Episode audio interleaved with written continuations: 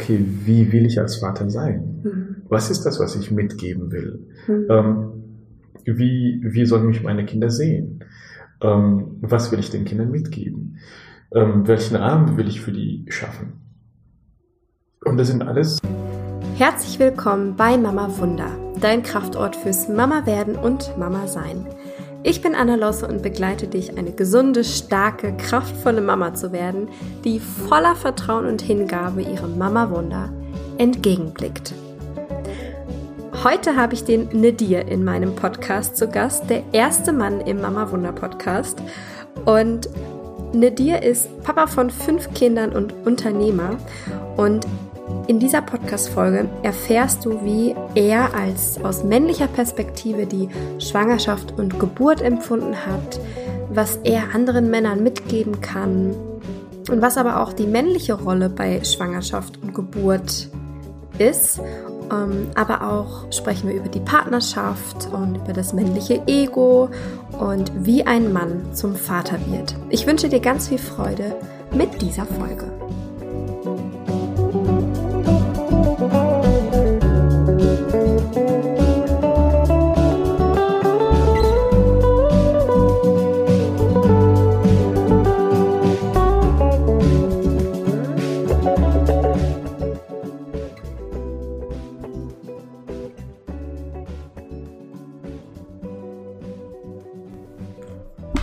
Heute darf ich ein ganz besonderes Interview mit euch teilen, denn der Nadir Mubarak hat sich bereit erklärt, mit mir ein Interview zu führen. Ich bin jetzt hier gerade in Bonn sind wir, ne? Nicht Köln, sondern Bonn oder irgendwo dazwischen.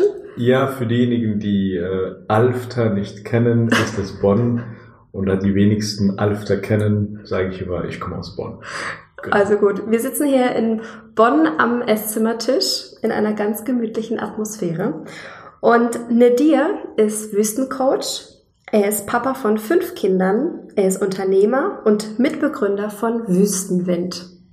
Mhm. Und als ich dich kennengelernt habe und du hast mir gesagt, ich bin Wüstencoach, da hatte ich, glaube ich, das größte Fragezeichen ever im Gesicht. Und Schön, dass du da bist oder vielmehr ja, schön, dass ich hier da, dass ich hier sein darf und erzähl doch mal, was ist deine Mission, was ist der Wüstencoach, was ist Wüstenwind? Ja, der Wüstencoach. Ähm, also wenn ich meine Mission, wissen Sie, meine Vision in einem Satz zusammenfassen würde, dann würde ich sagen, ich liebe es, Menschen zu bewegen. Ich liebe es, verrückte Dinge zu machen. Ähm, aber nicht im Sinne von verrückt, sondern von verrücken. Also von A nach B bringen. Ich sage auch immer, ich bin die Brücke, auf deren Rücken man von A nach B trampeln kann. Also diese Bewegung einfach. Ähm, ganz konkret bedeutet das als Wüstencoach, ähm, dass ich äh, Teams darin trainiere, als Teams zu fungieren und zu funktionieren und als Persönlichkeitsentwickler. Weil ich glaube, dass man in einem Team oder nur dann ein guter hm, Teammember, ein Teammitglied sein kann, wenn man tatsächlich eine Persönlichkeit ist. Es gibt da draußen sehr viele Personen, aber sehr wenige Persönlichkeiten. Und das ist so mein, meine Mission, meine Vision, damit eben auch der Arbeitsplatz nicht nur ein Arbeitsplatz ist, sondern ein Platz, in dem man gerne auch lebt. Genau. Schön. Das macht der Wüstencoach. Ja. Sehr schön. Ich würde sagen, auf, auf Wüstenwind kommen wir später. Mhm, sehr gerne. Denn es geht ja im Mama Wunder Podcast geht es ja ums mhm. Mama werden und Mama sein. Du mhm. bist zwar keine Mama, aber du bist Papa und du bist ja Papa von von fünf Kids in mhm. allen Altersklassen. ja, der älteste ist 19, dann haben wir 13, dann haben wir äh, 11, dann haben wir 10 und dann haben wir 6. Genau. Ja. Also uns ist nie langweilig. genau. Und diese Persönlichkeitsentwicklung und wie du sagst, ja, man muss lernen, im Team zu fungieren. Genau das macht man ja auch in der Familie. Ja. Und ihr seid ja sieben Köpfe und mhm. ihr habt ja auch noch eine Großfamilie und ich mhm. glaube, ihr seid nicht immer nur sieben zu Hause. Ich glaube, da sind immer noch mehr dabei. Freunde, ja. Familie. Ja. Ja. Und, mhm. oder wir sind da und dann ist ja auch die Bude voll, ne? Genau. Sehr schön. Ich würde gerne auf das Thema Schwangerschaft und Geburt eingehen mhm. und zwar auf die männliche Perspektive. Mhm. Reflektier doch mal zurück. Wie hast du denn die Schwangerschaft und Geburt empfunden? So ganz allgemein. Ja. Also wenn ich da zurückrudere, also als äh, meine Frau mit äh, unserem ersten Sohn schwanger war und ähm, ich die Nachricht bekommen habe, da konnte ich das gar nicht realisieren. Also es war für mich wie äh, ich Papa. Dazu muss man sagen, ich war damals 22 in Richtung 23, also noch recht jung. Ich hatte überhaupt gar keinen Gedanken daran verschwendet, äh, bereits Vater zu sein. Und es war für mich erstmal so eine, äh, wie soll das funktionieren? Das Interessante ist, es hat funktioniert. Und äh, ich glaube, das sind erstmal so Gedanken, die man, es ist, es ist eine Kopfsache. Ja? Ähm, und man wächst da hinein. Und ich glaube, das ist ähm, eine Angst, die Väter oft haben, wie soll ich das bewältigen, weil man vielleicht die Karriere vor Augen hat, den Beruf, ähm, die ganze Umstellung. Und es ist einfach eine neue Situation und mit der muss man erstmal zurechtkommen. Ich bin damit zurechtgekommen. Es hat, ganz, wie gesagt, ganz gut funktioniert. Ich bin auch froh drum. Ähm, aber es gehören immer zwei dazu. Und äh, ich glaube, es ist ganz, ganz wichtig, dann einfach in dieser Zeit viel miteinander zu, zu sprechen, viel miteinander zu reden, Gedankenaustausch, was bewegt den einen, was bewegt den anderen. Da braucht es natürlich auch sehr viel Vertrauen, also dass man wirklich auch so sein, ja, sein Inneres nach außen hin tragen kann. Aber ich sag mal, wenn man das nicht schafft in einer Beziehung in diesem Rahmen, wo soll man das dann können? Mhm. Ne?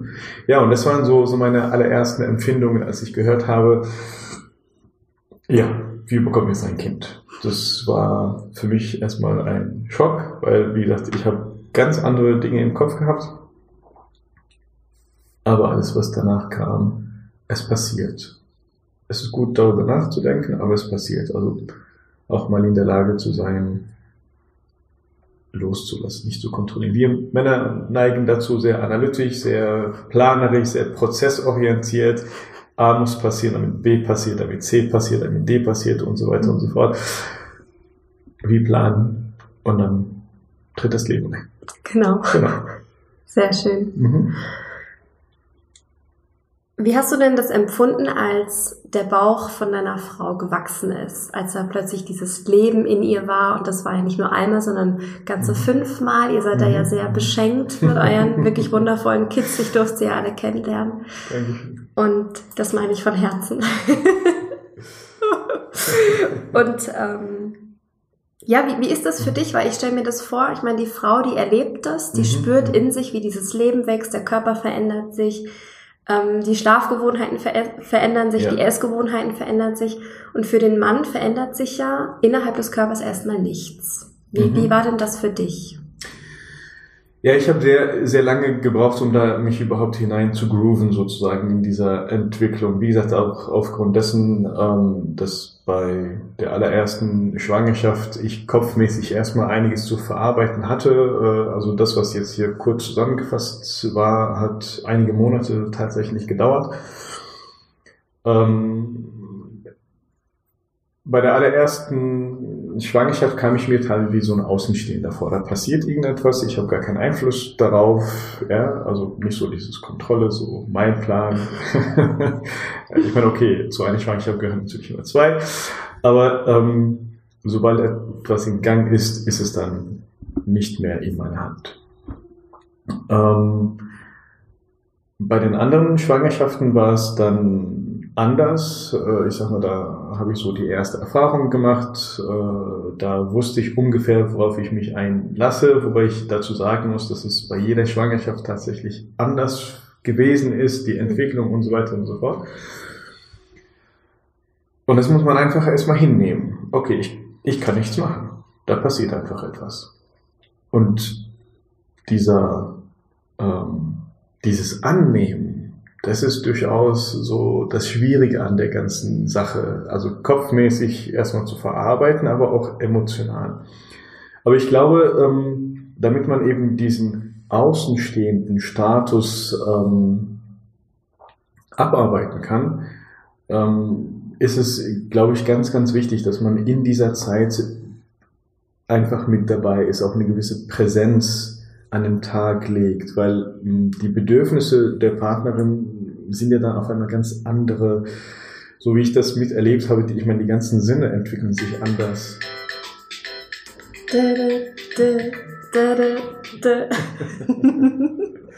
Das ist live.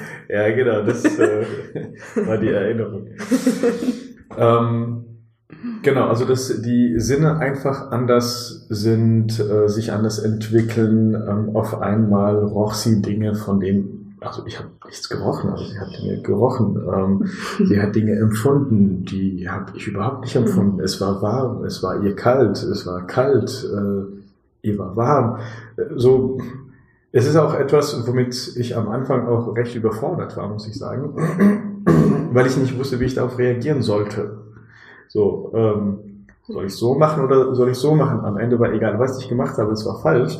Äh, aber es war okay, ja, äh, so ist es halt einfach. Und auch dieses, das ist jetzt, okay, das, du hast jetzt nicht genau das getroffen, was sie braucht, ist halt einfach so. Und dann muss man das einfach hinnehmen und einfach sagen, okay. Aber ich glaube, was ganz, ganz wichtig ist, ist einfach diese Präsenz, also einfach kopfmäßig da zu sein. ähm, also mit, mit Körper und Geist da sein, hinhören. Die meisten Leute hören ja zu.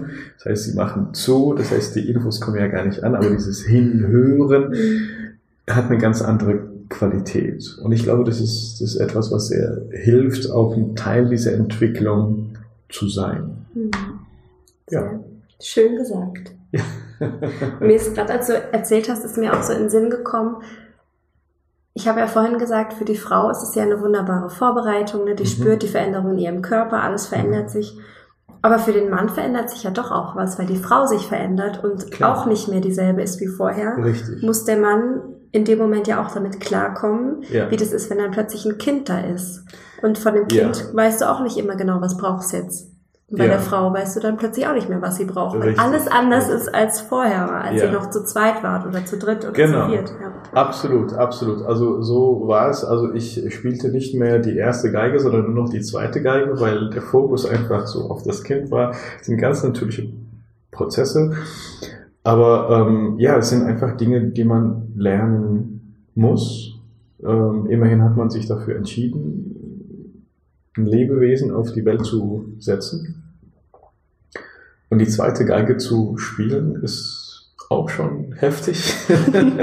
also auf unterschiedlicher Ebene. Ähm, du hast nicht mehr die Aufmerksamkeit, die du vorher ähm, hattest. Ähm, auch die Sexualität leidet am Anfang auch darunter, ähm, weil einfach die Hormone eben während der Schwangerschaft, nach der Schwangerschaft, äh, wenn das Kind da ist, ganz andere sind. Und ja, ähm, will man ein Teil dessen sein, muss man sich irgendwie damit arrangieren. Aber das Schöne ist ja, dass Dinge sich entwickeln, dass Dinge sich auch verändern. Und das Schöne ist, dass wenn man eben nicht dieses Ich, ich, ich, ich, sondern das Gemeinsame auch, auch quasi sich in dieser Zeit tatsächlich im Dienste der Familie stellt. Also äh, nicht mehr, okay, was sind meine Bedürfnisse? Die sind natürlich auch wichtig, aber in erster Linie auch zu sagen, okay, was ist die Bedürfnisse meiner Frau? Was ist, was sind die Bedürfnisse des Kindes? Was, was brauchen die beiden? Und äh, ich habe irgendwann mal einen sehr schönen Spruch gehört, Happy Wife, nee, Happy Life, Happy Wife. ähm, und ich glaube, das äh, kann man nur hinkriegen, wenn man sich im Dienste des Partners stellt. Aber ich glaube auch, dass das ist, was eine Beziehung ausmacht. Das Ich ist ganz, ganz wichtig, aber in einer Beziehung, da geht es auch viel mehr um das Wir als um das Ich. Man braucht natürlich seinen, seinen Raum, jeder braucht seinen Raum, aber man muss auch dann einen gemeinsamen Raum zur Verfügung stellen. Definitiv. Ja. Und ich glaube, es ist eher so dieses Proaktive, also jetzt nicht, oft ist es ja so, wir haben ja so ein Konsumentenverhalten, ich will bedient werden, ich will unterhalten werden, mhm. ich will Spaß haben. Alles wichtige Dinge, alles gute Dinge, aber wie gesagt, dieser Aspekt des Wir ist, glaube ich, ein ganz, ganz wichtiger Aspekt in diesem Zusammenhang. Mhm. Ja. Und auch einfach mal fragen, was brauchst du von mir? Was wünschst du dir von mir? Ja. Und auch offen zu sagen, du Schatz, ähm, ich fühle mich irgendwie hinten angestellt. Ich glaube, das ist auch was, was Männer nicht so gut können, mhm. genauso wie Frauen eigentlich. Ich glaube, das ist so ein Gesellschaftsding, dass wir das heute nicht mehr gut können, mhm. unsere Bedürfnisse wirklich auszusprechen. Ich glaube, das ist bei Männern auch so. Die fühlen sich vielleicht auf einer Weise bedroht von diesem Kind, weil mhm. eben sie sind nicht mehr die Nummer eins, das kratzt mhm. vielleicht am Ego, mhm. geteilte Liebe, geteilte Aufmerksamkeit. Ja. Ja. Ähm, und dass dann da aber auch die Männer einfach mal sagen können, hey, so, und jetzt möchte ich gern mal zehn Minuten, dass du mich auch mal siehst. Und mhm. hey, ich wünsche mir doch auch, dass wir mal wieder zusammen sind. Und ich glaube, das dürfen Männer auch machen. Ja, also ne? Kommunikation ist ganz, ganz wichtig. Mhm. Äh, das ist etwas, was mir äh, damals sehr schwer gefallen ist, ähm, äh, das tatsächlich zu kommunizieren, einfach zu, zu sagen, okay, ähm, was läuft bei mir ab? Ja, also gedanklich, emotional und so weiter und so fort. Aber wie gesagt, auch auf der anderen Seite sich mitzuteilen. Und ich glaube, das ist tatsächlich ein, ein Problem, was äh, oft in Beziehungen vorhanden ist. Jeder denkt etwas oder jeder hat eine Erwartung von dem anderen, wie er zu reagieren hat. Und dann wird nicht so reagiert, wie man es erwartet hat. Ja, und im schlimmsten Fall hat man dann so den Clash. Ja. Genau. Ähm, und das führt dann eben zu den Schwierigkeiten. Ähm, ich glaube, es ist aber auch wichtig, einfach mal zu verstehen, dass Frauen Frauen sind und äh, durchaus eine eigene Welt haben, äh, auch eigene Denkmechanismen, ja. Äh, und Männer haben eine eigene Welt mit eigenen Mechanismen, Denkmechanismen. Aber dass man zumindest eben darüber spricht. Und äh, ich habe mal einen Satz von einem sehr weisen Mann gehört, der mal gesagt hat, ähm, Willst du die Frauen verstehen, höre auf zu versuchen, sie zu verstehen. Und das mag vielleicht für einige so macho-mäßig klingen, aber wenn man in die Tiefe schaut, ist es gar nicht macho-mäßig. Die, die, die Kernaussage ist eigentlich nur die, ähm, hab Verständnis für das, was du nicht verstehst. Und als ich das begriffen habe, das hat sehr vieles in meiner Beziehung einfacher gemacht. Ja. ja.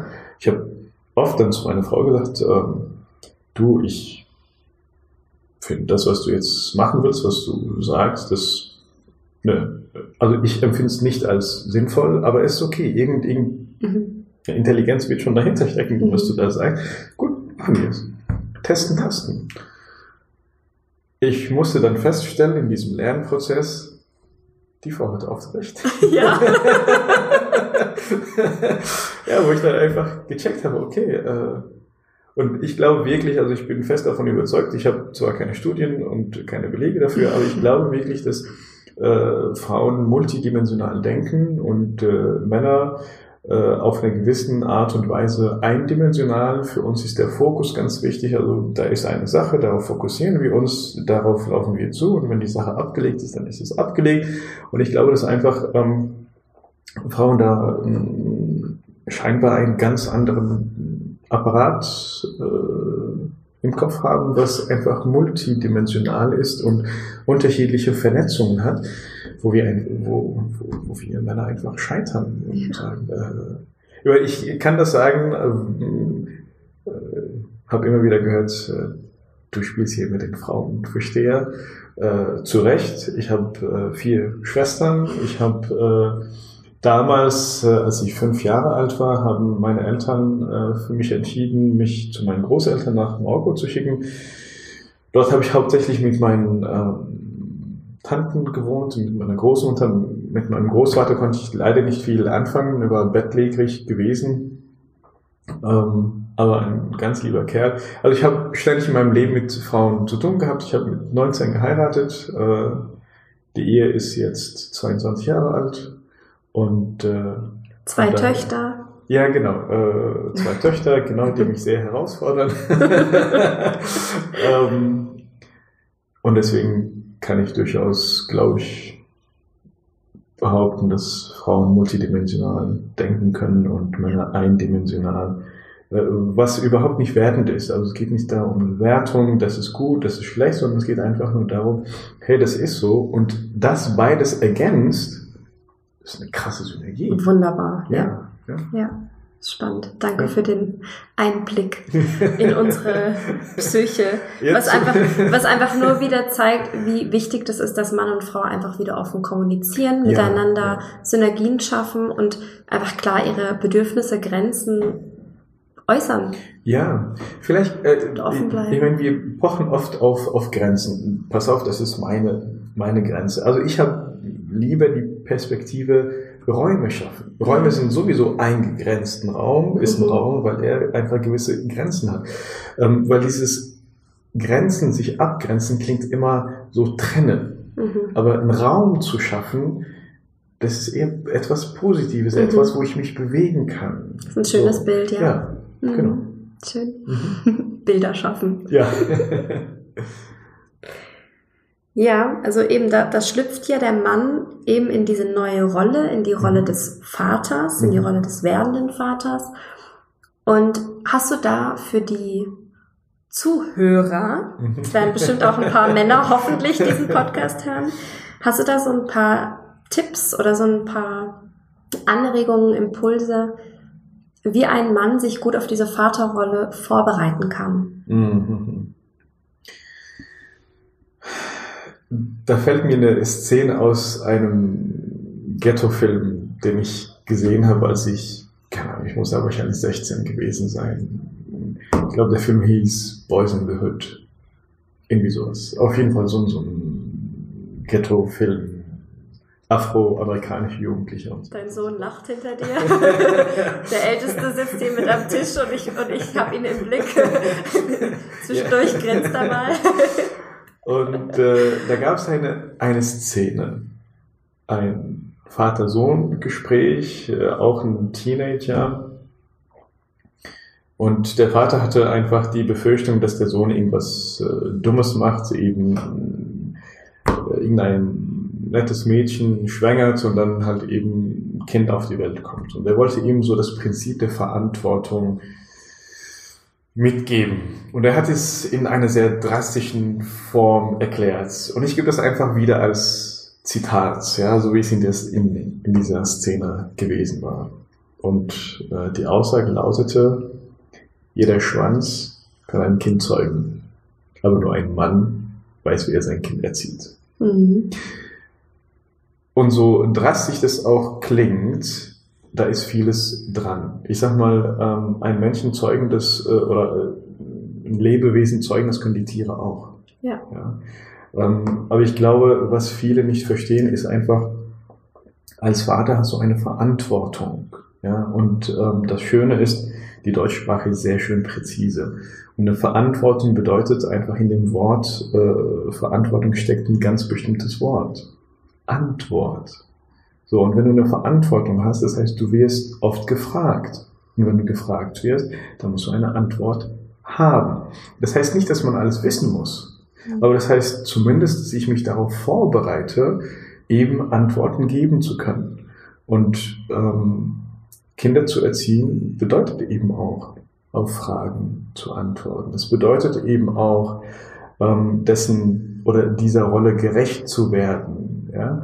Ähm, in allen Facetten, die es da gibt. Äh, und dies, diese Facetten sind ja bunt und vielfältig Mhm. und äh, die Erfahrung, die ich machen durfte, die Antworten, die ich äh, vielleicht bei dem einen Kind gegeben habe, sind nicht die gleichen Antworten bei dem anderen, weil einfach alle fünf mega unterschiedlich sind.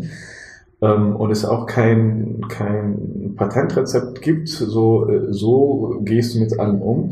So wie mit der Hand, die, es ist eine Hand, aber die Finger sind alle unterschiedlich groß und ja, und äh, so ist es auch hier. Und ich glaube, ich glaube, ein Patentrezept gibt es. Ich glaube, es ist viel Mindset, aber es, es, es ist sehr viel Entwicklung. Ähm, aber Entwicklung ist nicht alles. Also ich glaube, dass man gerade als, als Vater sich nicht nur entwickelt und äh, in oder mit seiner Rolle wächst, äh, sondern in dem Wort Entwicklung hier wieder ein Wortspiel steckt ja das Wort wickeln. Ja, das heißt also, wir kommen erstmal so in eine Rolle und wir sind so da rein gewickelt. So, äh, so. Und dann müssen wir uns irgendwie da äh, aus, ja, genau, ja. Ent, entwickeln. Aber das ist nicht mhm. das Ende der Geschichte, sondern wenn ich mich zu Ende entwickelt habe, also raus aus dem Wickel, dann kommt erst die eigentliche Arbeit und das ist die Entfaltung. Mhm. Ja? Weil wenn ich mich entwickelt habe, da bin ich ja immer noch zusammen. Das ist so wie der Brief, der in einem Briefumschlag steckt. Der ist ja gewickelt in den Briefumschlag. Dann kommt er raus aus dem Briefumschlag. Und du kannst ihn erst lesen oder wirklich die Inhalte, die Botschaft lesen, wenn du es entfaltet hast. Ja. ja. und dann und dann und dann und dann beweist du Größe. Dann wirst du groß. Und ich glaube, das ist das ist was das ist ja das wovor man keine Angst haben sollte. Ja, es macht einem Angst. Äh, es ist eine Situation, es ist Neuland, es ist äh, also gerade für werdende Väter. Ja, muss man, es ist so wie eine Reise. Mhm. Du bist auf einer Reise, ja, du kannst gerne eine All-Inclusive-Reise buchen, wo alles drin ist, wo die Tour geplant, aber dann ist es langweilig, aber dann so eine Reise, wo du so mhm. auch auf Abenteuer bist, wo nicht alles durchdekliniert ist. Und so ist es mit Kindererziehung. Ja. ja. Ja. Also alles ist offen du, du wirst Papa und dann darfst du dich dieser Rolle öffnen und dich da, dich da rein ja. entwickeln und dich da rein entfalten und offen ja. bleiben. Ja, weil, guck mal, ich glaube, wenn das Interesse da ist, und ich glaube, wenn man ein Kind auf die Welt setzt, dann sollte tatsächlich das Interesse da sein. Also ich, äh, wenn ich so Geschichten höre, weiß ich nicht, ähm, alleinerziehende Mütter, äh, Mütter, alleinerziehende Väter, äh, es, sind sicherlich schwierige Verhältnisse gewesen, aber ich, wie soll ich das ausdrücken? Für mein persönliches Empfinden ähm, bedingt das einfach, dass man Interesse daran hat. Und bei allem im Leben, wenn du Interesse an etwas hast, dann setzt du alles daran, dass du gut darin wirst. Ja? Du holst die Literatur, du machst eigene Erfahrungen, ähm, du bist ständig dabei, dich weiterzuentwickeln, deinen Horizont zu erweitern. Und genauso ist es mit der Erziehung auch. Also man sollte dann entsprechend Interesse an diesem Lebewesen haben, dass man sagt, hey, mein größtes Interesse ist, dass wenn dieses kleine Wesen nachher selber erwachsen wird, dass es zum besten erwachsen werden kann, denn es werden kann. Und ich möchte die, die Grundlagen dafür legen. Ich möchte, also ich habe großes Interesse dass es eine gute Entwicklung erfährt. Aber das bedeutet eben Arbeit. Und es klingt nicht, oder es ist nicht alles so romantisch, so. Nein, es bedeutet halt eben auch schwierige Zeiten. Es bedeutet, äh, wenn die Kinder wachsen, wächst auch der Wille und dann kommt die. Trotzphase und, dann, und das sind alles Dinge, die man auch kreativ handeln muss. Aber es muss immer ein großes Interesse daran sein, diesem Wesen was Gutes zu tun. Aber auch diesem Wesen seinen Freiraum zu geben, sich entwickeln zu können. Ja. Würdest du sagen, dass man zum Vater wird, indem man sich dafür entscheidet? Nee. Also, wie gesagt, als ich das erste Mal davon erfahren habe, ich hatte nicht das Gefühl, ich habe mich dafür entschieden, weil ich mhm. fühlte mich auch noch nicht so weit. Mhm. Ja, also äh, Kinder waren für mich irgendwann mal in zehn Jahren oder sowas. Mhm. Ja. Ich war nicht vorbereitet. Und dann war es einfach da. Mhm. Da musste ich durch. Mhm. Also dann quasi so diese, diese Rolle, ich bin jetzt Vater, das war zwar für dich sehr uh, hoppla, Ja. neue Situation. Ja. Und dann gibt's aber noch diesen, diesen Vater, diese, diese archetypische Vaterrolle, dieses Ich schlüpfe in diesen, diese Vaterrolle, in diese beschützende, in Mhm. diese verantwortungsvolle Rolle. Mhm. Meinst du, das ist eine bewusste Entscheidung oder wächst da jeder plötzlich rein? Ja, also das, das ist in der Tat eine bewusste Entscheidung. Also, aber das passiert halt eben nur, wenn du dich eben mit, ja, damit auch auseinandersetzt. Ja. ja? Ähm, und wenn du dich damit auseinandergesetzt hast, dann kommst du irgendwann zu dem Punkt, okay, wie will ich als Vater sein? Mhm. Was ist das, was ich mitgeben will? Mhm. Ähm, wie, wie sollen mich meine Kinder sehen? Ähm, was will ich den Kindern mitgeben? Welchen Abend will ich für die schaffen? Und das sind alles, Das sind tolle Fragen. ja. Ja. Und wenn du dir diese Fragen stellst, dann musst du sie ja auch immer beantworten können. Und wenn du eine Antwort gibst, dann triffst du eben eine Entscheidung. Ja. Und das ist in der Tat so. Also ab, ab diesem Augenblick, wenn du dich dafür entscheidest, triffst du die Entscheidung. Ja. Genau. Super.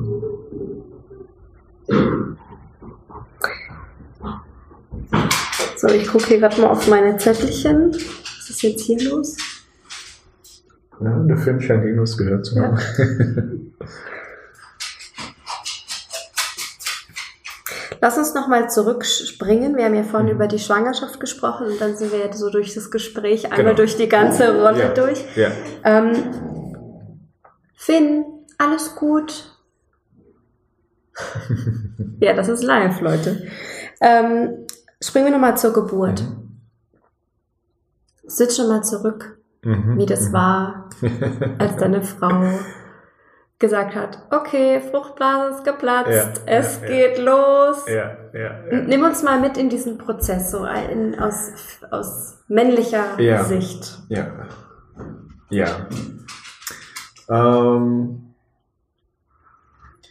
ich gehe gerade in meinem Kopf so die unterschiedlichen fünf Geburten, wie sie gewesen sind. Also beim, äh, beim allerersten Kind, äh, das war eine Krankenhausgeburt, äh, die hat 18 Stunden gedauert.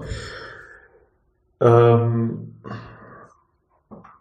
und aus meiner ganz persönlichen Sicht, wie ich sie empfunden habe, ich meine, ich weiß eh nicht, wie meine Frau es empfunden hat, äh, aber für mich waren das durchaus lange Stunden,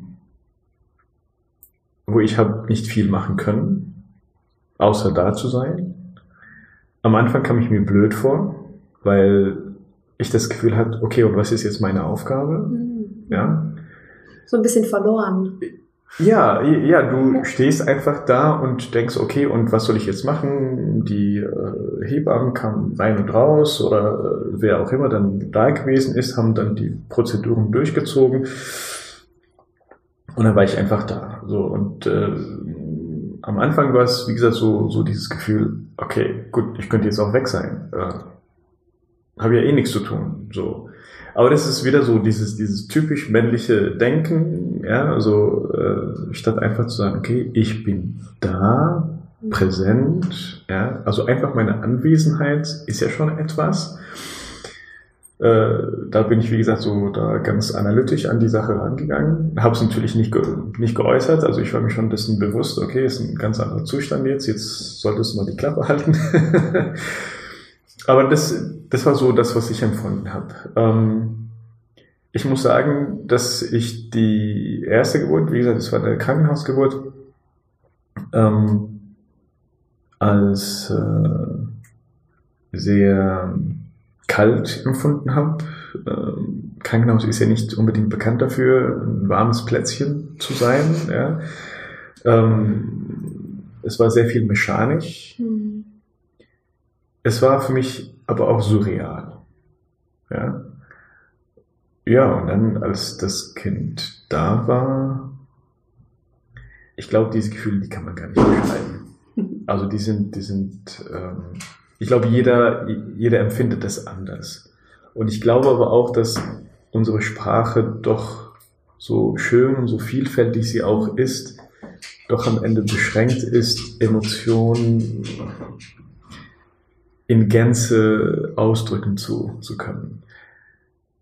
um es aber zu vereinfachen, es war auf jeden Fall ein Gefühl der Freude, es geschafft zu haben, obwohl, also so, so gesehen habe ich ja nichts geleistet. Ja. Also nicht ich habe ja das Kind bekommen, aber ich hatte durchaus aber trotzdem so das Gefühl, Teil dessen zu sein, weil ich mit dabei war.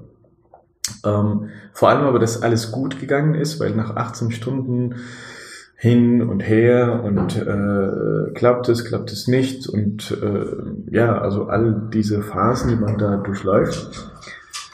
Ja, das war so die, die erste Geburt. Wie gesagt, also Freude war auf jeden Fall ein Riesenteil. Für mich war das ganze Spektakel auch ein Wunder. Ja, äh, da ist auf einmal ein Lebewesen, das auf der Welt ist. Ja, es, äh, die anderen Geburten waren eher Geburtshausgeburten. Ähm, da habe ich mich äh, wohler gefühlt, ähm, weil ich finde, ein Geburtshaus ist einfach, oder zumindest das Geburtshaus, wo äh, wir dann unsere Kinder bekommen haben, ist sehr schön eingerichtet, atmosphärisch sehr, sehr schön ähm, die Farben, ähm, das Mobiliar. Also es war wirklich einfach auf einem Wohlgefühl ähm, aus, ausgerichtet.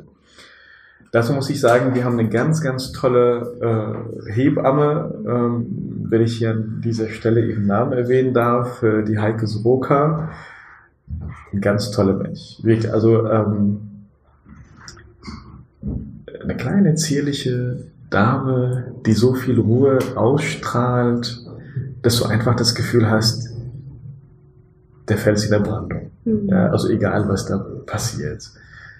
Und äh, es tat gut, sie dabei zu haben. Sie hat uns wirklich also durch den gesamten Prozess, meine Frau viel mehr als äh, mich, aber auch mich mit begleitet. Ähm, und äh, ich hatte irgendwie nie das Gefühl, wirklich was tun zu müssen. Also hier war es dann ganz anders als bei der allerersten Geburt. Da habe ich einfach nur so das Gefühl, ja, es ist gut, dass ich da bin, es ist gut, das mitzubekommen. Und die Heike, die rockt das schon. So, die hat alles im Blick. Ähm, ich muss aber allerdings auch dazu sagen, ich bin jetzt nicht so der Typ, der in solchen Situationen viel quasselt, ja, äh, oder irgendwie meiner Frau Mut zusprechen wollte. Ich hatte, ich weiß nicht warum, aber ich hatte schon das Vertrauen, okay, ähm, sie weiß am besten, was gerade passiert. Wenn sie was braucht, dann wird sie sich schon melden. Und das waren so zwei, zwei Aspekte, die äh, mir einfach Sicherheit gegeben haben. Wie gesagt, auf der einen Seite die Heike und auf der anderen Seite, dass ich einfach so das Vertrauen hatte, hey, ähm, meine Frau ist nicht die erste Frau, die jetzt ein Kind bekommt Millionen von Frauen vor ihr haben Kinder bekommen und Millionen nach ihr werden auch noch Kinder mhm. bekommen. Das ist in deren Natur, das wird sie schon schaffen.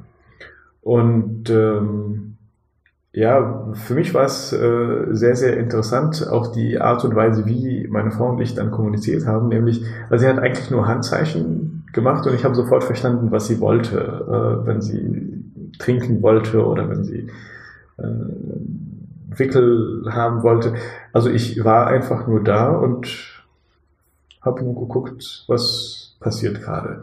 Was ich auch sehr gemacht habe, was mir meine Frau bis heute noch nachträgt. Ich bin auch zwischendurch einfach mal eingeschlafen. böse, böse. ja. Ähm, ja. Ähm, was habe ich dabei empfunden? Also, wie gesagt, es war, es war für mich jedes Mal, also jede, jede Geburt war ein Wunder für sich. Es sind Dinge, die wir Männer überhaupt nicht begreifen können. Was auch okay ist, ich meine, so ist es halt eben mhm. nun mal. Ähm, es ist für uns, äh, ja, ich will es in einem Wort zusammenfassen. Es ist ein Wunder, was da passiert. Ja. Und ein Teil davon zu sein, ist schon was Großartiges. Äh, ich meine, wenn ich daran denke, dass früher quasi die Männer äh, nach draußen geschickt worden sind, ja, kennt man ja so aus den alten Filmen.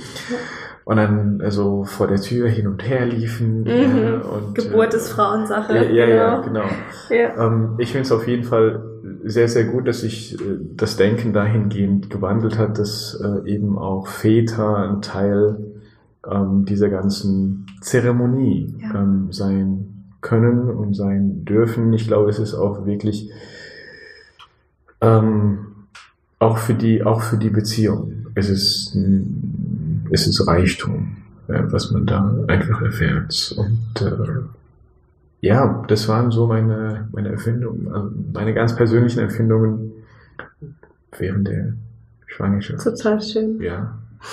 Ja. Schön. Ach, schön.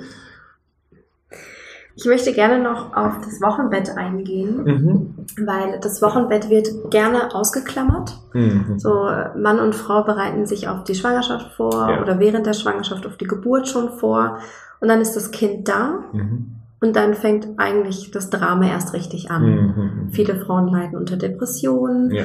ähm, dann gibt es Probleme mit dem Stillen, dann fühlt sich die Frau verloren, weil sie hat gerade ein Kind auf die Welt gebracht. Also Ja. da läuft ja emotional, hormonell läuft Ja. ja, so viel ab. Das komplette Leben verändert sich, auch für den Vater. Mhm. Und genau in diesem Moment finde ich persönlich sehr wichtig, dass der Vater da ist, Mhm. dass er die Frau hält, unterstützt, Mhm. ähm, ihr eben diesen, ja, diese typische männliche Rolle gibt, Mhm. dieses, hey, ich bin da und ich halte dich hier und ich Mhm. bin da. Ähm, wie war das für dich in dem Wochenbett? Also Ja. nochmal so diese männliche Perspektive. Mhm, Wie mhm. war das für dich? Also ich glaube, es ist weitaus mehr als nur da zu sein. Ähm, ich glaube, es ist vielmehr jetzt, jetzt übernehme ich zwei Rollen. Mhm.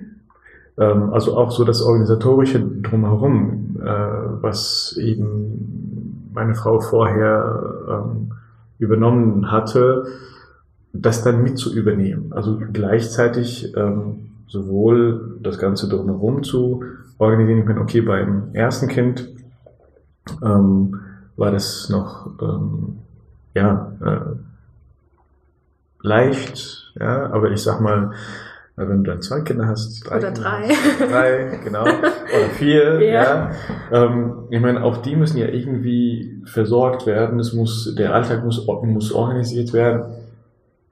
Ähm,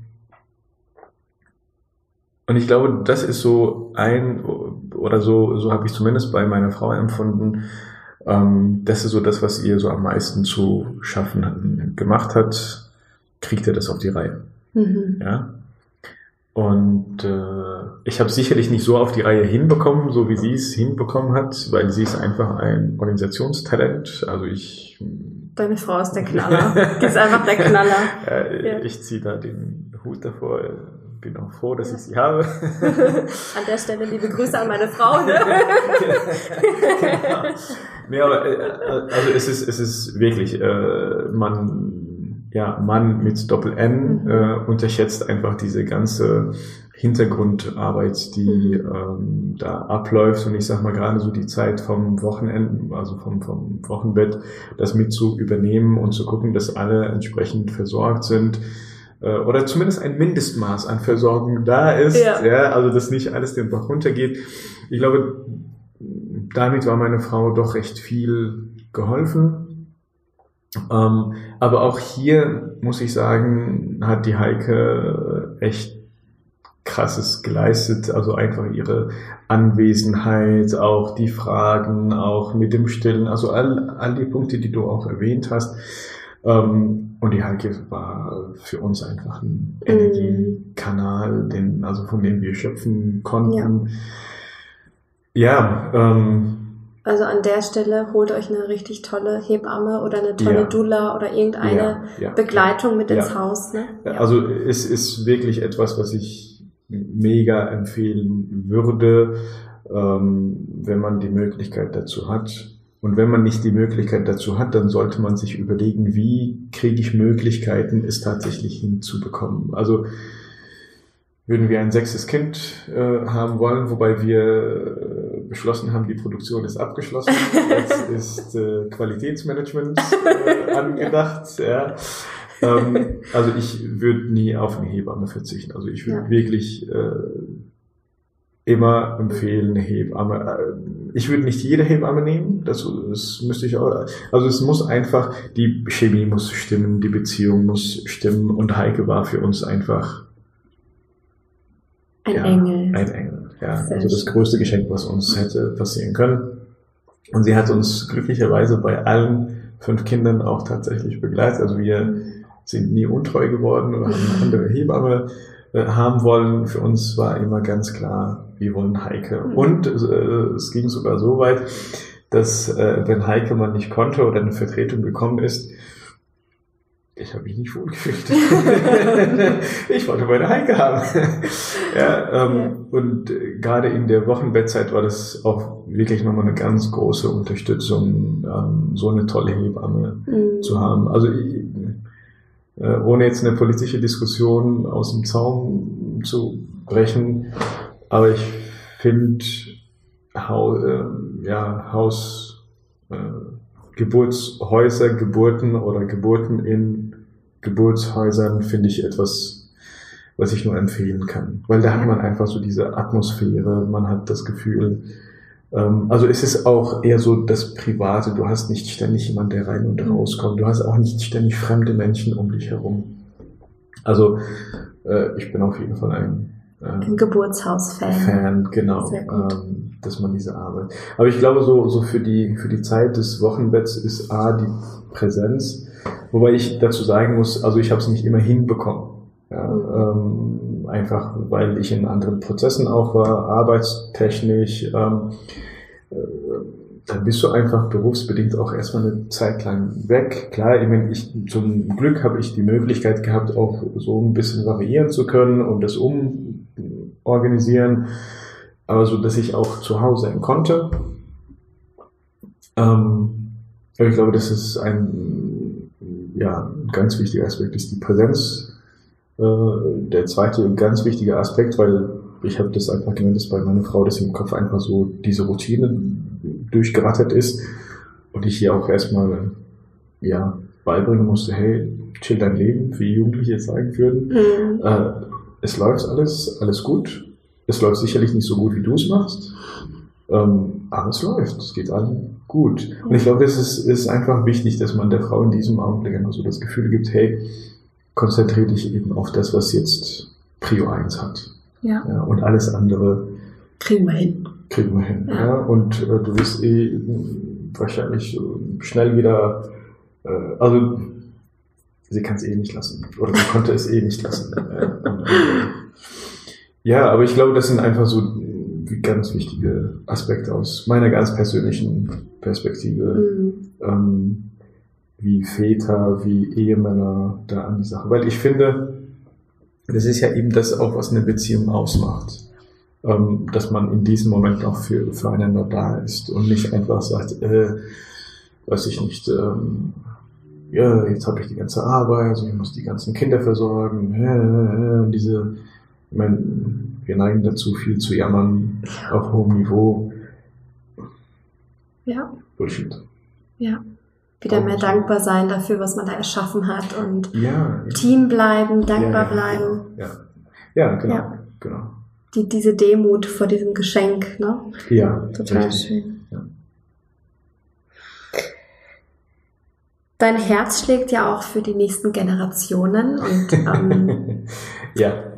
Und so wie ich dich kennengelernt habe, ist dir das ja auch sehr, sehr, sehr wichtig, dass du deinen Kindern ganz viel Positives auch mitgibst, dass du mhm. ihnen vorlebst, was Dankbarkeit ist, dass du ihnen vorlebst, wie eure Religion, eure Kultur mhm. ist, dass du ihnen vorlebst, ähm, wie man auch miteinander umgeht. Ja. Und ähm, ich würde jetzt, du musst mich sagen, ob ich, du musst mich korrigieren, wenn ich es falsch sage. Ich glaube, ihr seid auch nicht so ein Fan von Erziehung, sondern mehr von Vorleben und Begleiten.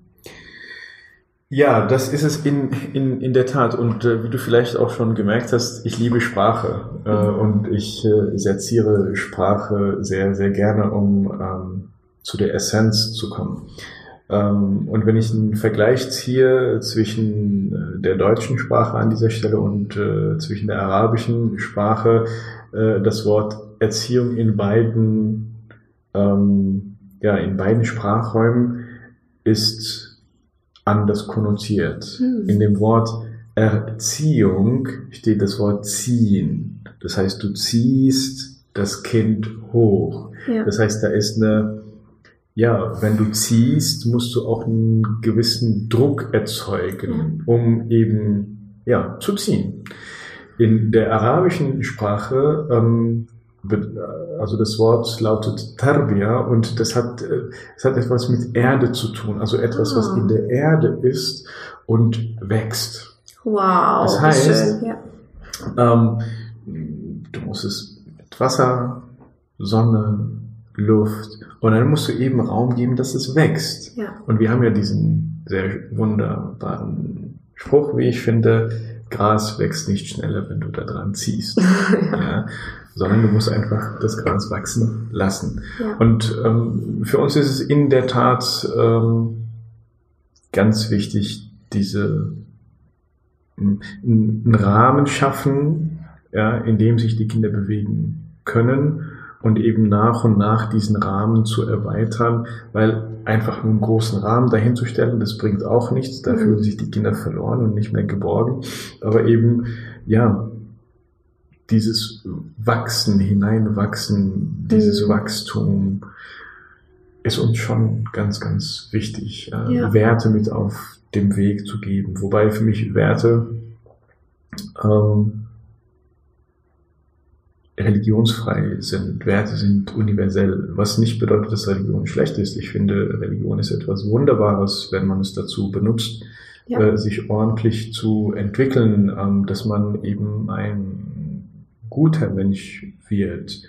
Äh, im, Im Sinne von Win-Win denkend. Ja? Genau. Und ich finde, dass Religionen durchaus sehr viel Potenzial haben, Menschen dazu zu verhelfen.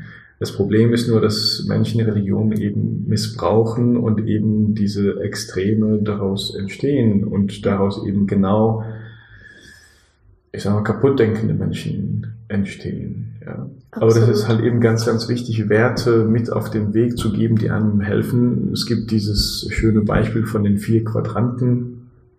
Ähm, Win-Lose, Lose-Win, Lose-Lose und Win-Win. Ja? Und äh, du hast drei Quadranten, wo es immer irgendeinen Verlierer gibt. Ja? Aber du hast nur ein Quadrant oder nur eine, eine Zone, wo du nur Gewinner hast. Und ähm, die Kinder in diesem Denken großzuziehen, ist, denke ich, etwas, womit ich mir erhoffe, zumindest einen Beitrag dazu zu leisten, ja, für unsere Gesellschaft, für unsere Umwelt, für, für, für die Welt.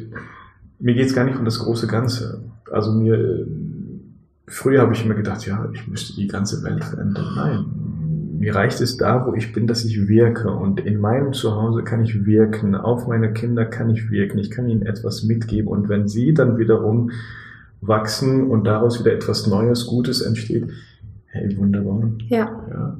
Wobei das heißt nicht, dass es keine Schwierigkeiten gibt. Das heißt nicht, dass es keine Krisen gibt. Ich meine, das ist das Leben. Klar. Ja. Äh, also so realitätsfern ähm, sind wir nicht, aber ähm, es gibt zwei Arten von Menschen, finde ich. Es gibt so die Problemorientierten und es gibt die Lösungsorientierten. Mhm. Ja? Und äh, die Problemorientierten sind, die ständig über die Probleme reden und immer nur, ah, wir haben hier ein Problem, wir haben da ein Problem, ah, das können wir nicht, ah, das geht nicht und so weiter und so fort. Ähm, und die Lösungsorientierten wissen, dass es ein Problem gibt, ja, ähm, und sie analysieren auch das Problem, aber sie bleiben da nicht stehen, sondern die Frage, die sie immer treibt, ist, wie kann ich es lösen? Genau. Und das, das ist so etwas, was ich gerne meinen Kindern mitgeben möchte, dass sie in ihrem Leben Menschen sind, die äh, ein Bewusstsein für die Realität haben, auch für die Schwierigkeiten, die das Leben mit sich bringt, aber eben da nicht stehen bleiben, sondern einfach sagen, okay, die Schwierigkeit ist jetzt da, es fühlt sich beschissen an, es ist absolut scheiße, aber es gibt irgendwas Gutes dahinter. Und was ist das Gute? Und, vor allem, wie kann ich es lösen? Weil in dem, in dem Augenblick, wo, wo ich etwas löse, schaffe ich einen Mehrwert. Und wenn ich das schaffe, die Köpfe meiner Kinder einzupflanzen, Mission completed. Das ist, äh, das ist die wichtigste Lebensaufgabe als Eltern, würde ich jetzt Ja, so behaupten. genau, ja, genau, total richtig, schön. ja, Und ja. das kann ich auch nur bestätigen. Ich habe deine Kids ja kennengelernt und das sind wirklich ganz zuvorkommende Kinder. Die sind witzig, die sind auf ihre Art frech, so wie ich das gerne habe. äh, sie sind auf jeden Fall nicht auf den Mund gefallen, aber auf so eine ähm, liebenswerte Art und so. Ja, oh, so Ja, schön. müssen wir ja eh was richtig. Ja. Also ich habe das Und weißt oft- und dann, und dann sind wir ja gestern angekommen und dann, wir haben uns ja jetzt, ich weiß nicht, über ein Jahr nicht gesehen Mhm, und deine Kinder genau. nehmen mich in den Arm, als hätten Ja, wir uns ja. erst gestern gesehen und die sind auch gar nicht so berührungsängst und sind einfach offen und ähm, erzählen mir von ihren letzten Erlebnissen und das ist Mhm. einfach so, so schön zu beobachten, wie gut es bei euch funktioniert, Mhm. wie man halt eben mit Begleitung und, und Liebe und Wertschätzung und Anerkennung natürlich mit diesem richtigen Rahmen, ähm, der wirklich ganz tolle Menschen heranbringen kann, sage ich jetzt mal so ganz, ganz platonisch. Und was ich eben auch so toll finde, ist, du hast ja mit deiner Kollegin Wüstenwind ins Mm, Leben gebracht. Ja, ja. ja. Und da verfolgst du ja quasi die Mission von zu Hause noch weiterzubringen. Ja. Magst du uns da einmal mit reinnehmen? Ja, sehr gerne. Ähm, Ich sag mal, als, als Unternehmer ist eins deiner wichtigsten Aufgaben zu skalieren. So, und äh, ich sag mal so im kleinen Rahmen, im Familienunternehmen, ja, äh, ich sag mal so, mit einer siebenköpfigen Familie hast du ja schon ein kleines Unternehmen, was du führen musst, ähm, ist der Gedanke, wie, wie kann ich eben diese, diese Werte, diese Vision, die ich einfach habe, Menschen zu bewegen, Menschen dazu zu verhelfen, in ihrem Leben weiterzukommen, voranzukommen, ähm, Menschen zu entwickeln, die gerne Mehrwert schaffen, ähm, die in der Win-Win-Zone denken. Ähm, wie, wie kann ich das auch nach außen hin übertragen? Und äh, ich meine, ich war schon immer recht aktiv in der Jugendarbeit. Und äh, ich habe bei einem NLP-Seminar ein, eine ganz tolle, äh, ja, erstmal einen ganz tollen Menschen kenn kennengelernt, die Silke Kremer aus Heidelberg, äh, die Jugendcoach ist und äh, die sich äh, auch äh, ja, mit dieser Thematik auch auseinandersetzt und die auch den Wunsch hat, ähm, gerade Kindern und Jugendlichen zu helfen, ähm, eine gewisse Stabilität zu bekommen. Und äh, wir sind da spazieren gegangen und äh, dann ist irgendwann die Idee entstanden. Also sie hat äh, erzählt so von, von, von ihrer Arbeit, ich habe so von meiner Arbeit erzählt. Ja, und dann äh, ist irgendwann die Idee entstanden, dass ich gesagt habe, du guck mal, ähm, wir scheinen beide irgendwie das gleiche Ziel zu haben. Warum transformieren wir das nicht irgendwie zu einem gemeinsamen Ziel? Ähm, jeder macht seine Arbeit weiterhin weiter, aber dass wir irgendwie so einen, so einen, Rahmen schaffen. Und äh, da ich sowieso im Rahmen des Wüstencoach ähm, unterwegs bin, äh, aber eben mit erwachsenen Menschen, ähm, die Vision ist die gleiche. Auch da gilt es, Menschen zu bewegen, nach Mhm. vorne zu bringen, gewinnbringend, äh, eben für alle Beteiligten. Ähm, was hältst du davon, wenn wir äh, da einen Rahmen schaffen, wo wir Kindern und Jugendlichen genau diese Persönlichkeitsentwicklung bereits in einem frühen Stadium mitgeben? Weil warum sollen wir warten, bis wir 40 sind, bis wir 30 sind, bis wir 50 sind Ja. und dann anfangen, ja, an unserer Persönlichkeitsentwicklung und diese ganzen wichtigen Skills mit auf den Weg zu gehen, weil es erleichtert uns doch allen das Leben, wenn wir diese Dinge schon früh, von, ja, schon recht Definitiv. früh lernen. Ja, und so, und so ist die Idee entstanden, äh, Wüstenwinde, ähm, wo wir ähm, Jugendliche in die Wüste nehmen, um ihnen einfach diese Erfahrung zuteil werden lassen, in der Wüste zu sein, aus dem Nichts etwas zu machen, weil wenn du in der Wüste bist, da hast du den Himmel, dann hast du den Sand, dann hast du vielleicht noch dein Zelt und dann hast du erstmal nichts. Und es ist echt eine ganz krasse Erfahrung, die sich mega positiv auf das Bewusstsein, auf das Unterbewusstsein wirkt. Es ist sehr energetisch, ähm, du bist geerdet, ähm, du bist offen, du hörst besser hin. Äh, also seitdem ich die Bedeutung von hinhören und zu hören irgendwie so für mich definiert habe, äh, benutze ich schon das Wort zuhören fast gar nicht mehr, äh, weil das Hinhören ist einfach viel, viel wirksamer. Ähm, ja, und dann eben diesen Menschen etwas mit auf den Weg zu geben, wo sie, ja, das ihnen hilft einfach in, in, in ihrem Leben. Also wir, wir wollen sie für eine gewisse Zeit, für eine Woche, für 14 Tage, je nachdem, wie lange die Reise andauert, begleiten, ein Teil ihres Lebens sein und dann einfach sagen, okay, und jetzt musst du den Weg deiner Reise, deiner ganz persönlichen Reise weitergehen und wir hoffen, dass wir dir eine kleine Hilfe gewesen sind und äh, da ist unsere Zielgruppe, auf die wir äh, uns gerne konzentrieren wollen, weil im Grunde genommen Jugendliche, äh, junge Erwachsene, e-, irgendwas zwischen 16 und 23, mhm. so um den Dreh. Ähm, Gerade zum, zum Beispiel, also nochmal eine Nische in der Nische, wo wir uns überlegt haben, das ist vielleicht genau so, das Alte sind zum Beispiel Abiturienten, die äh, oder äh, Realschulabschluss oder einfach Schüler, die quasi aus einer Phase, aus einer Schulphase herauskommen und vielleicht so ins Leben hineintreten werden, das Berufsleben und so weiter und so fort. Weil das sind alles Dinge, die, die lernst du nicht in der Schule, die lernst du auch ja. nicht in einer Berufsschule, die lernst du, ja. die bringt dir das Leben bei. Oder halt eben, wenn Mentoren. du ein Umfeld, genau, mhm. wenn du, wenn du ein, ein, ein Umfeld hast, mhm. was dir hilft, deinen Blick auf diese Dinge auch lenken zu können. Ja, und ähm, ja, so, so ist dieses Projekt entstanden und es ist ein wunderbares und ich bin echt froh, dass ich die Silke mhm. kennengelernt habe. Ähm, und ich weiß, dass es keine Zufälle gibt. Äh, ja. Ich meine, es hätte auch so sein können, dass sie ein anderes Seminar besucht hätte und ich ein, ein anderes, aber der Zufall, der den Zufall, es nicht gibt, in Anführungsstrichen, ja, genau. Genau, wollte es so, dass wir ja. uns äh, in Mannheim kennenlernen und äh, ja. gemeinsam für genau. die nächsten Generationen ja. was ja. wirken. Und ich finde es total toll und mega bewundernswert und wünsche euch da nur allen Erfolg. Und wenn jetzt hier jemand zuhört und sagt, boah, da muss ich mein Kind hinschicken oder, oder oh, mega toll, dann ähm, wie kann man euch erreichen? www.wüstenwinde.com Sehr gut. Oder de? Äh, komm, komm oder de. Ich werde es in die Shownotes schreiben. Genau. Und dann genau. können unsere Zuhörer da einmal rein reinschauen. Ja. Ich möchte gern zu meinen Abschlussfragen kommen. Oh. Und an, an alle Zuhörerinnen, die den Podcast schon länger kennen, ihr kennt die Fragen, mit dir kennt sie nicht. Ich werde sie ein bisschen umwandeln, weil bisher hatte ich okay. ja nur weibliche Interviewpartner. Jetzt bin ich gespannt. Frage Nummer eins. Okay. Was hättest du gerne vor der Schwangerschaft und Geburt gewusst? Oh, ich weiß es gar nicht. So meine spontane Antwort. Ich weiß nicht, was ich gerne gewusst hätte. Ich glaube, es hätte mir nichts geholfen. das ist eine super Antwort. ja. Ja, weil am Ende bist du dann einfach auch alleine damit, ne? Da musst du deinen eigenen Weg finden, ja, wie du, ja. ja, ja. Sehr gut. Frage Nummer zwei. Mhm. Welches Buch sollte jede eigentlich werdende Mutter, vielleicht in dem, in dem Moment jeder werdende Vater lesen?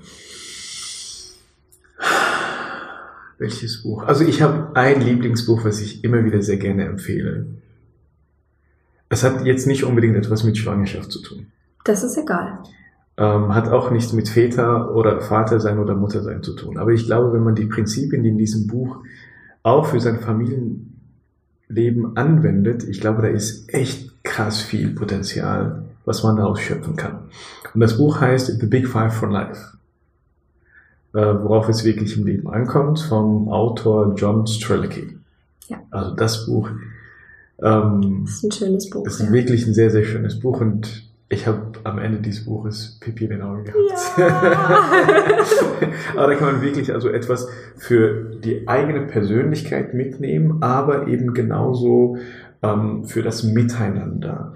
Und ich finde sowieso Familien oder eine, eine Familie zu haben, ist wie ein Unternehmen. Und da musst du dich weiterentwickeln und dich äh, weiter entfalten auf der einen Seite, aber du musst genauso in der Lage sein, eben dieses Unternehmen, diese Unternehmung, dieses Abenteuer, dieses Konstrukt auch aufzubauen. Mhm. Ja?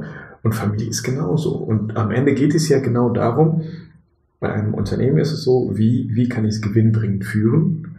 Und bei einer Familie ist auch genau die gleiche Frage, wie kann ich es gewinnbringend führen? Genau. Nicht mehr, Und nicht weniger. ja. Dritte Frage Nummer, Frage Nummer drei. Okay, wie wandle ich die jetzt ab? Okay, wir, wir nehmen ja die männlichen Perspektiven. Also was, was möchtest du einem werdenden Vater gerne mitgeben? Sei ein guter Vater. Nimm deine Pflichten ernst. Ja. Weil ich finde, also oft ist es so, und ich sag mal gerade in, in den, in den Breitengraden, in denen wir ge, ja, geprägt sind, sozialisiert sind, geht es immer darum, meine Rechte, meine Rechte, meine Rechte. Was absolut wichtig und richtig ist. Also es ist eine Medaille mit zwei Seiten. Aber ich finde, wir reden zu wenig über, was sind meine Pflichten. Mhm. Wir reden oft, was sind die Pflichten der anderen, mhm. aber nicht meine Pflichten. So. Und ich glaube, es ist ganz, ganz wichtig, dass sich, also dass sich jeder Vater äh, und das ist auch ein Appell, dass ich an mich richte, was sind meine Pflichten? Mhm. Und wenn ich mir dessen bewusst bin, dann werde ich Dinge tun, ich werde meinen Pflichten nachkommen, ich werde dadurch automatisch meine Rechte bekommen, was auch immer diese Rechte jetzt sein mögen. Aber ich finde, wenn ich mir so die unterschiedlichen Stories an, anhöre, warum Beziehungen kaputt gehen, ähm, warum auf einmal wir alleinerziehende Väter haben oder alleinerziehende Mütter oder warum es Streitigkeiten in Ehen gibt oder in Partnerschaften und so weiter und so fort. Also wenn ich das Ganze wirklich subsumiere, komme ich immer wieder auf das gleiche Ergebnis mhm. zurück. Die Partner haben nicht danach gefragt, was ist meine Pflicht. Was nicht heißt, dass ich auf meine Rechte verzichte. Also das muss hier ganz klar nochmal betont werden. Mhm. Das eine bedingt das andere. Nur ich fange bei mir an.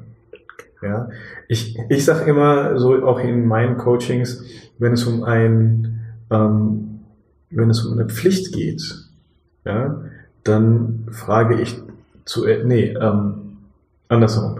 Ähm, wenn es um eine Pflicht geht, dann stelle ich die Frage, was ist meine Pflicht? Ja. Wenn es um ein Recht geht, dann stelle ich die Frage, was sind die Rechte der anderen? Mhm. So. Ja. Und jetzt stell dir vor, jeder würde so tatsächlich denken. Dann bräuchten wir gar nicht mehr, um unsere Rechte zu kämpfen. Ja, weil sie wären klar. Ja, weil sobald ja. ich meine Pflicht tue, bekommt mhm. jemand anderes sein Recht. Genau. Und sobald jemand anderes sein, seiner Pflicht nachgeht, bekomme ich mein Recht. Genau. Ist eigentlich einfach. Aber wir Menschen neigen dazu, es uns oft kompliziert. Ja, wir sind halt dramatisch. Wir brauchen das, um uns lebendig genau, zu fühlen. Ne? Das Drama, genau. Ja. So schön. Gibt es noch irgendetwas, was du gerne loswerden möchtest? Irgendetwas, was ich gerne loswerden Für Familien, möchte. für Väter, für Mütter. Nee.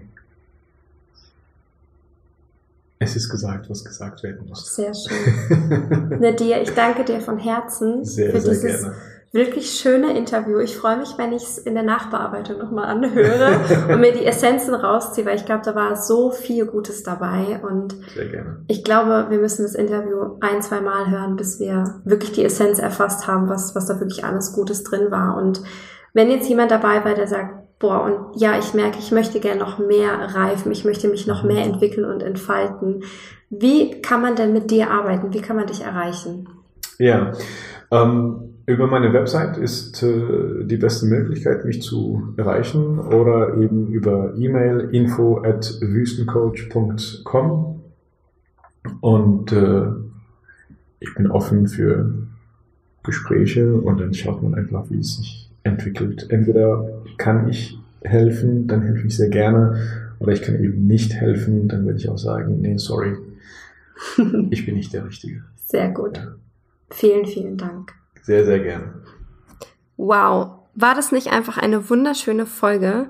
Und ich habe es nicht bereut, einen Mann in den Mama Wunder Podcast zu holen. Ich finde es so wichtig, dass wir zwischendurch auch mal die Perspektiven wechseln, dass wir auch die Männer besser verstehen können und ja, tu dir keinen Zwang an, sende diese Folge gerne an deinen Mann weiter, an deinen Partner oder vielleicht hast du auch Männer in deinem Umfeld, die gerade Papa werden, für die diese Folge vielleicht ganz spannend wäre.